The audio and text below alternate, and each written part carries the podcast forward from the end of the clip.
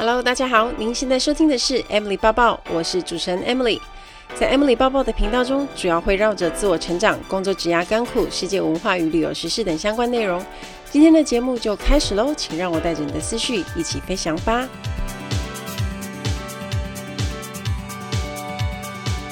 Hello，欢迎收听 Emily 抱抱。如果你没有时间看书，或者一本书要看很久才会看完。很容易失去动力看，希望有更快读完一本书的方法，推荐大家可以订阅大大读书哦。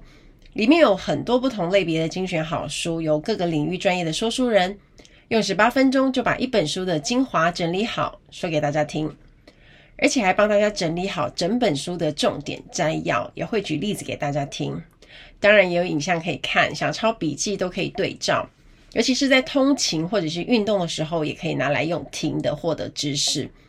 我个人是觉得很喜欢啦，因为就算我自己有在看书，可是因为读的速度也偏慢，那我要大量输出就得要大量输入嘛。如果输入太慢了，就也写不出东西。所以这也是我用来帮自己快速吸收新知识的方法。听完这本书，如果你觉得很喜欢，想读得更详细的话，你就再去买。但如果听完觉得哎呀差不多哎，好像还好，那你也可以不用买。就算没有那本书，你也知道重点讲哪些东西了，是不是很方便呢？有兴趣订阅的朋友，可以在资讯栏找到网址哦。大大读书，好，那有一些好书要推荐大家，以后我也会在我的 IG 现实动态跟大家说。本周推荐大家的好书是《超速学习》，虽然不是一本很新的书，可是因为一直都卖得很好，因为大家都很喜欢。如何快速学习一个新技能的 know-how，所以光看书名呢，就知道会卖得很好。这本书的作者用了一些方法，所以他一个月学会了素描，一年学会了四种语言，完成 MIT 四年课程，真的很厉害。那里面谈到的重点呢，有一点我觉得是非常关键的，就是他帮自己设定了明确的学习目标。除了专注学习，他花非常多的时间在练习。要包括设定复习时间，SOP 让自己加深记忆，那也常常让自己进入心流状态，所以他学会的速度很快，记忆也才留得住，也不害怕面对自己的弱点，透过反复练习让学习有成效，进而建构自己的能力。那我觉得很多方法讲出来不是一个全新的概念，大家或许都听过看过。但关键在作者把这些方法都同时用上，也才让自己在短时间内有很大的学习成长和突破。我觉得这是一般人来说比较难做到的，因为你要有强大的心智和毅力，还要极度的有强迫症的自律，而且不只是学习而已，你时间到了该做的练习都要按照时间做，一点都不会马虎。那你要全心全力的投入，你才会达到自己设定的目标。所以推荐给大家看。那刚好。我在 IG 也有收到粉丝正在读这本书，觉得很有收获。所以如果大家最近在找一些好书读，也可以提供参考哦。这一周我们来聊一下旅游的主题。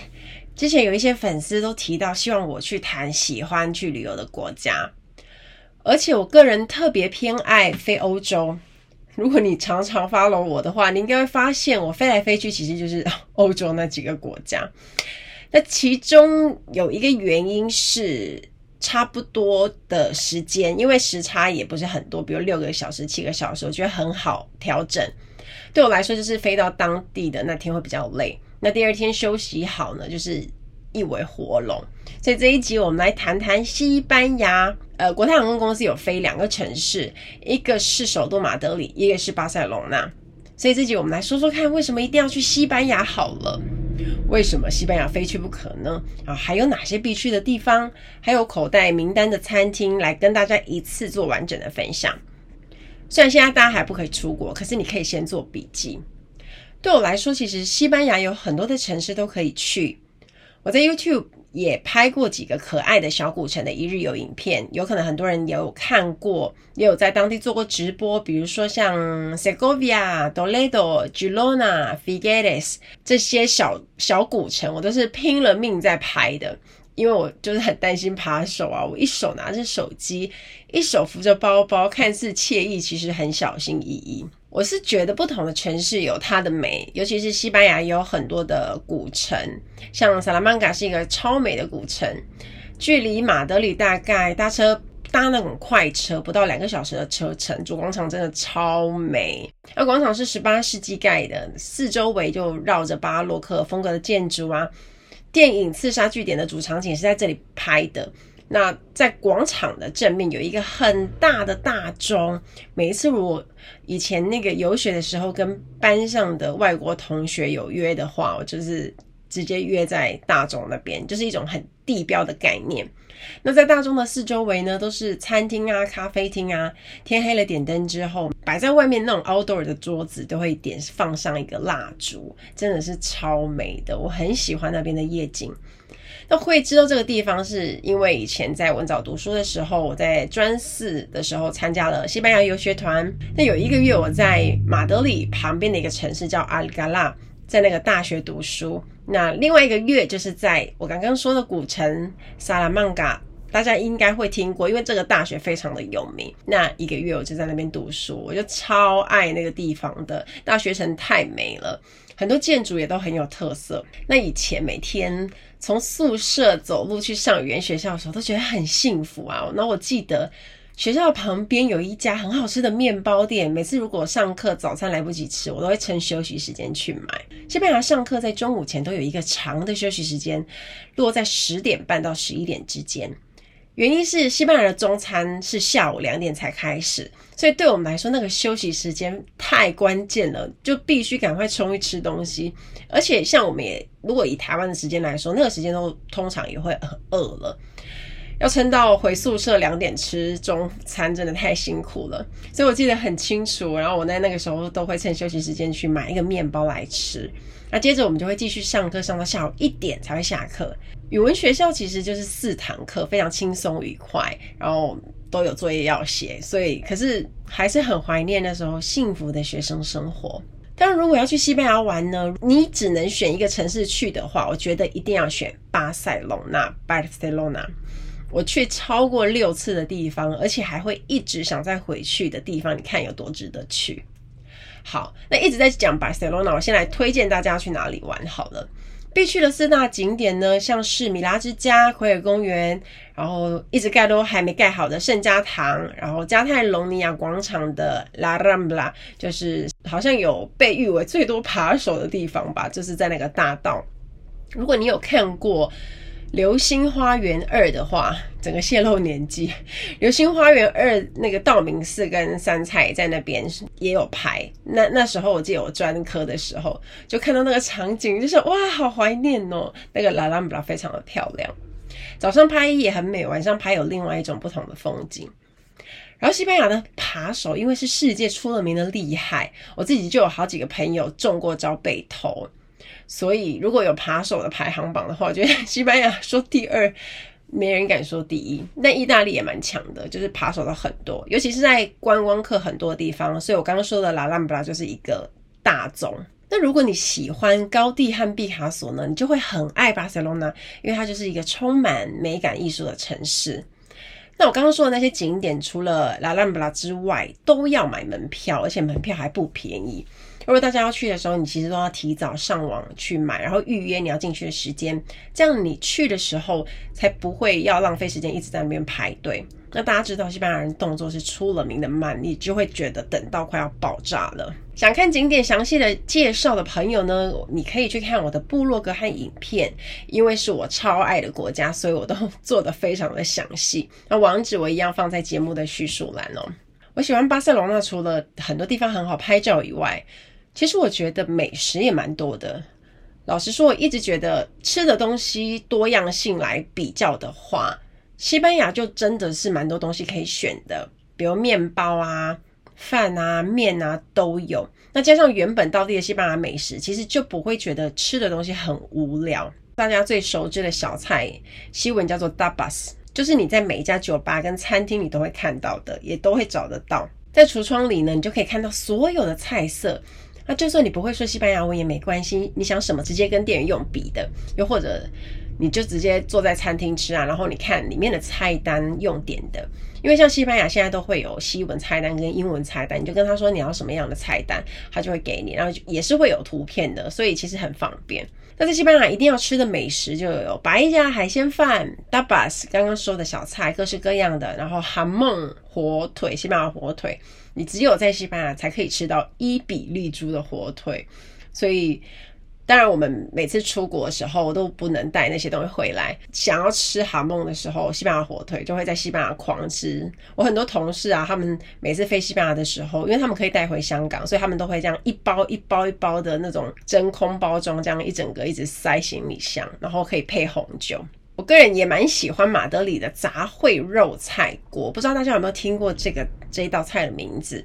我觉得西班牙的炖菜炖肉都做得不错。那对喜欢喝酒的朋友来说，其实也是天堂，因为它是 Vino 葡萄酒产区。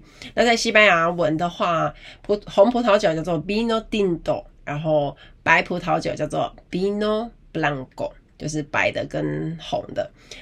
那喝酒，当然你在欧洲葡萄酒产区也很便宜啦，大概台币不用两百块钱，你就可以买到蛮好喝的葡萄酒了。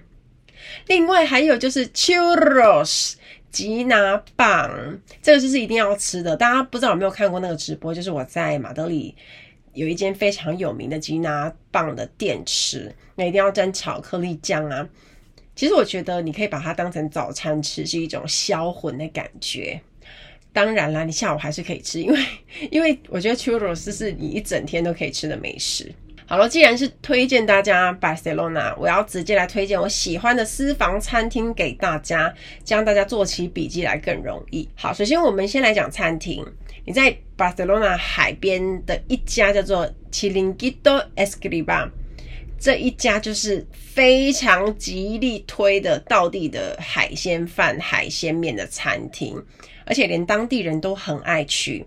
如果你去的时候，你会发现哦，没有太多的观光客。那像我们在叫海鲜饭的时候，你可以去说，哎，我要两人份，我要三人份。那这一间也是，就是有分几人份，那你们就可以依照你们的人数去点。但比较特别的是，像我会特别去跟店员讲说，no sal，不要加盐。因为本身呢、海鲜饭因为那些海鲜还有一些调味，就其实蛮有味道的。那我我之前有试过，发现不要加盐也很够味。所以如果你一直觉得欧洲的食物对你来讲说很咸的话呢，你也可以跟他们特别说，哎，不要加盐进去。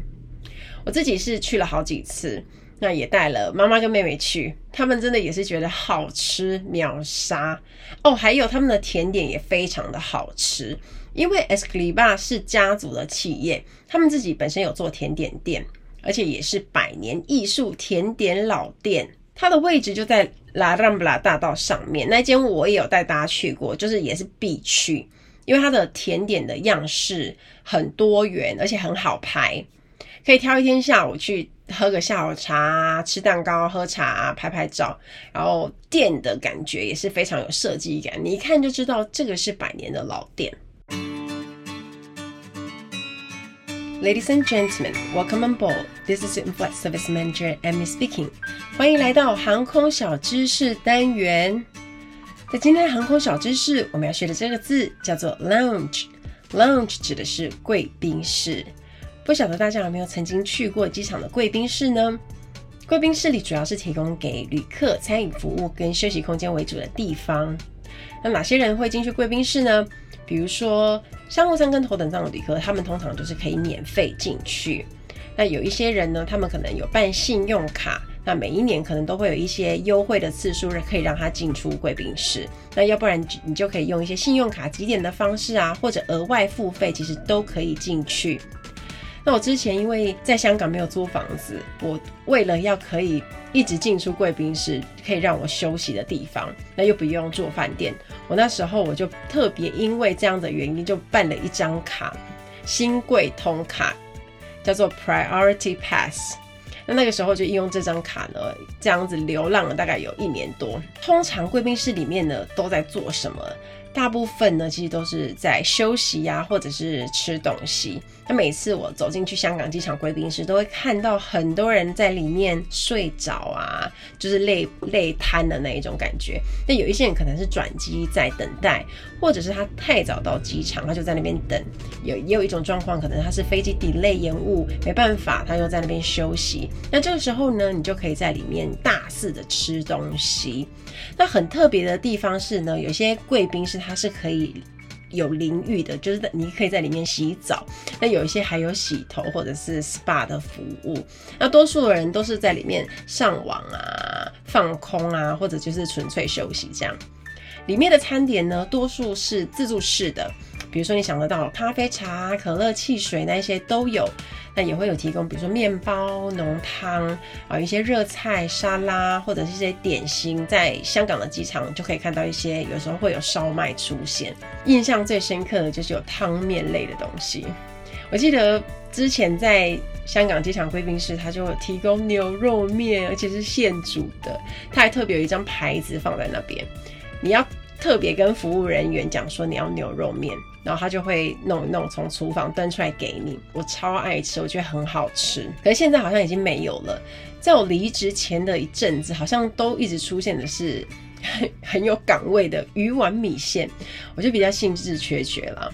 然后其实很多飞行常客那些卡客，他们都喜欢在贵宾室里面吃完东西再上飞机，因为据说他们的头等贵宾室里非常的高级，东西好像很好吃。像我自己就是还没有吃过，但是。如果就他们每次都会吃饱还上机的这种状况来看呢、啊，应该是真的不错吃。在贵宾室里面呢，也有液晶荧幕，会让大家看到所有航班起降的时间。可是呢，你要注意一点哦，它就是不会提醒你什么时候要去哦。所以你自己虽然休息归休息，你还是要注意你自己的 boarding 的时间，不要每次就是在里面太爽，然后之后登机时间都超过，你都还没有去。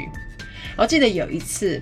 我晚上八点的时候开始待命，就是要从八点一路到凌晨十二点的四个小时的时间待命。那那时候我没有租房子嘛，所以我当天下午才从台湾回去香港，我就开始在那边等啊。那因为我有卡嘛，我就可以进去贵宾室。我在里面一边待命，然后反正就是等电话嘛，然后一边看剧啊，或者是打字做我的工作。然后我就会，可是即便如此，心情还是会有点忐忑的，是很怕会被扣。但其实我们那个待命的时间呢、啊，晚上八点到十二点这个时间，通常都是一些好班，比如说长班啊，比如说晚上十点多要简报的，有一些德国班啊、巴黎班啊、阿姆斯特丹这些，那那种状况是长班，组员真的比较少机会会请假，所以每次拿到这个。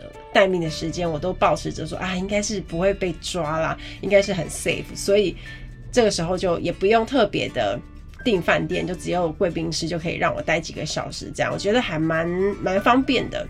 然后到了晚上十一点多，你就大概会知道啊，应该今天不会打电话来了啦。就十一点多，我就会整理一下打包，然后准备要去饭店检疫嘛。那时候已经晚了嘛。那也是因为这个原因，我就没有没有租房子，然后就是利用那个贵宾贵宾室的通行证，开启流浪奔波的生活。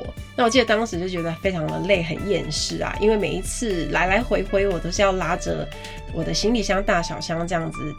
就是回台湾又来香港，然后又没有地方可以放我那一些家当，可是那时候觉得非常累啦。但现在想起来，我觉得是很美好的回忆。希望大家会喜欢这一集的航空小知识，我们下次再见喽，拜拜。好，另外一家餐厅叫做 Cerveceria Catalana，也超红的，我就直接念西文给大家听喽。但是我会到时候我会再附注那些名字。因为这些名字也没有中文，所以一定是直接念西文给大家听。那这间 Cerveceria Catalana 因为太多人推荐，但是因为就它就是太有名，很好吃，所以生意真的超好。它在巴塞隆纳的市区很好找。我建议大家正餐的时间千万不要去，因为你会排队排到腿软。他们的位置其实不少，可是就是缺点就是人太多了。但就算是这样，你要等，你也一定要去吃。餐厅里的 tapas 很好吃，还有各种凉拌沙拉、烤的、炸的都有。而且也可以吃现点现做的热菜。我很爱他们的烤肉，烤牛肉很好吃。然后还有炸鱿鱼，我也很喜欢。你去西班牙一定要吃炸鱿鱼。然后迷你炸迷你青椒，长得像辣椒的那种短短的绿色的，不知道大家知不知道？那西班牙的做法可能就是用橄榄油去弄，还有上面会撒一点点海盐，我觉得非常好吃，很下饭。然后还有一个叫做勇士薯块，也都非常好吃。对西班牙人来说，其实，在这些餐厅啊，都是去点一些下酒菜去配酒。可是我发现每次去，我们都是很像饿死鬼附身。我们点一桌的菜，然后猛吃还清光。因为我就上次我跟我妈跟我妹去的时候，我们就这样狂点，因为三个人真的超饿。然后旁边的西班牙人就一直在看我们，想说：“哎，这桌人也点太多东西了吧？”想说到底有多饿。然后我们就是看过去他们的桌子，其实就是真的真的两三样，但他们人还比我们多。那有一次我去这家餐厅的时候，还遇到一个自助旅行的粉丝，他就说他是看到推荐来的，所以这家当地人爱去。然后观光客也爱去，我会建议尽量不要在西班牙人的正餐时间，可以提早一点点去。比如说，西班牙人两点才吃正餐嘛，所以我们去观光的时候，我们大家都可以十二点多就先去，这样也不用等太久。那如果有一些人吃不惯西班牙的潜艇堡呢？你觉得面包太硬，或者是你觉得不够热？那接下来我要推荐的这一家，你一定会很喜欢这间小餐馆，它也是。经营超过百年的老店，它在巴塞隆纳市政厅的对面，叫做 Conesa Entrepans。这家的热压三明治超好吃，经济实惠，又有很多的选择。有一次我好像有直播，然后我还有念那些餐点的名字给大家听。那有多好吃呢？大家可以去我的 YouTube 看一下长相。我有现场点餐，我爱吃这家的程度已经到了，就算我不饿，只要经过，我还是硬要进去买。因为我真的觉得这件必去，而且你还可以吃两三次啊！这样如果你的旅程就是在附近的话，那一次我去吃，我就是在那边拍照拍半天啊，还在那边弄景干嘛的。然后旁边就坐了一个西班牙阿公啊，他悠闲拿了报纸，一边看报纸一边嗑面包啊，然后就有一种提醒我要坐着慢慢吃，不要太忙碌的感觉。那那个时候就这样啊，慢下来看着窗外，一边吃我的三明治。我就觉得哦，这才是度假旅行的感觉。如果你是背包客或者是学生，你想要省钱，我推荐你也可以去吃中东人开的沙威玛烤肉，里面有比如说鸡肉、羊肉、牛肉的选择，你可以选你要哪一种肉。那有两种吃法，一种是把肉跟菜都夹在面包里，就是那样满满的一整个很饱嘴的那种感觉；另外一种是给你饭。烤肉、沙拉，还有淋优格酱这样一起吃哦。对，还会给你一个面包、一杯饮料。可是重点是啊，这样吃是超饱的，而且又非常的便宜。以前我有很多同学去那边念书的时候啊，因为想要省预算，都会特别去吃中东人开的沙威玛烤肉。可是其实它也不错吃哦，就是你不要想说它便宜就不好吃，其实味道也还不错。那这种中东烤肉其实不止西班牙有，欧洲很多的地方都会有。那大家在西班牙路上也可以看到一些松饼啊、可丽饼的摊子，那面包店呢也都，我就建议大家都要吃吃看，进去挖宝。我我个人是觉得西班牙的面包也算好吃的。好，再来记得要去当地的市场逛逛，在我们刚刚讲的那个最有名的大道 La Rambla 上面呢，有一个市场叫做 Mercado de la Boqueria，它是他们当地的市场。就很像我们的菜市啊，里面有一些现煎海鲜啊，有 cheese，还有蔬菜水果啊，而且你还可以看到那种整只被扒皮的兔子，很恐怖。然后还有一整只挂在上面的生火腿啊，就是大家去超市好像都会看到的，就是非常西班牙的风味。我建议大家一定要去 local 的市场体验，才会有那种在当地的感觉。那在市场里面呢，其实非常的方便，因为你也可以直接在里面吃饭，然后你有可能会看到帅哥直接在吧台帮你现煎海鲜，我觉得这也是一个蛮特别的体验。至于呢，大家一定会很好奇啊，那我们要血拼，我们要买什么东西呢？大家知道我们在西班牙，一定你现在在台湾，你可能也很常买这些牌子，比如说 Zara、就是大家英文可能会念 Zara，那西文是念 Zara，然后他们的同一个系列集团有 Bershka、H&M 这些大家都知道的平价流行服饰，西班牙也可以买到，那相对也会可能比较便宜。大家如果有去的时候，趁特价都是可以大肆的购入。那我记得每次在暑假的时候都会有那种大拍卖。大拍卖的时候就真的非常的便宜。以前我去游学的时候刚好在暑假，那我们那个时候都会大家约一约去，就是在周末的时候大家去血拼，把那些便宜的那种几欧的衣服都扫回来。那个时候就会非常的便宜。有一个休闲睡衣品牌，我自己超爱，它叫 Oysho，我也很推荐大家买。其实平常的时候它不是太便宜，可是因为我觉得他们家的睡衣很好看，材质又好。我自己是长短袖我都会包回家，然后还有浴袍也蛮可爱的，也是一样，你要乘特价去的时候最划算。那如果到了巴塞隆那，记得也一定要去 La Roca Village Outlet，这个就是我每一次去一个地方，好像都会推荐大家要去一个 Outlet。那这个 Outlet 我觉得还蛮好逛的。那大部分的观光客呢，都会在那个加泰隆尼亚广场那边有一个直达巴士，就会搭那个去。但是就票稍微贵一点点。那平常如果你有做功课，你也可以搭公车去，就是你要转车。像我自己就是非常爱去 Outlet 挑好货的人，因为你可以捡到过季的便宜嘛，而且又是漂亮的东西。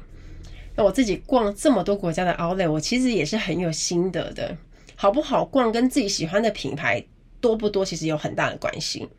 所以我会建议大家，你每次要去一间 Outlet 的时候，你先上网查查有没有自己爱的牌子，这样你逛起来会更有动力。有时候也常会有一些特价优惠呀、然后又可以再退税，是不是就非常的划算？那巴塞罗那这个 Outlet 真的是蛮爱的，它在郊区，可是整个 Outlet 也非常的漂亮。西班牙人会觉得它是整体来说很友好、很热情，但就是英文不好。可是我发现这几年真的有很大的进步。因为我亲眼目睹有一些人用英文问路，还是成功的获得西班牙人的帮助，这是在我以前游学的时候不会发生的事情。果然就是大家都在进步当中，而且尤其是观光客很多的地方啊，我发现西班牙人的店员们他们那些英文都变得很好。不过如果你在点餐的时候，或是你买东西结账的时候，听到我们这些观光客就是会讲西文啊。西班牙人也会出现一副那种得救了的脸，他说啊，你会讲西文，真是太好了，那种感觉就很像，比如说，要是英文不好的人碰到外国人会讲中文，也是会觉得松了一口气的感觉。但是每次对我来讲都是练习机会，好不容易去了西班牙，有机会讲西文，是我的主修啊，当然要大讲特讲，会当地的语言。懂当地的文化，喜欢当地的美食，还有享受当地的生活步调，但你就会更喜欢这个地方。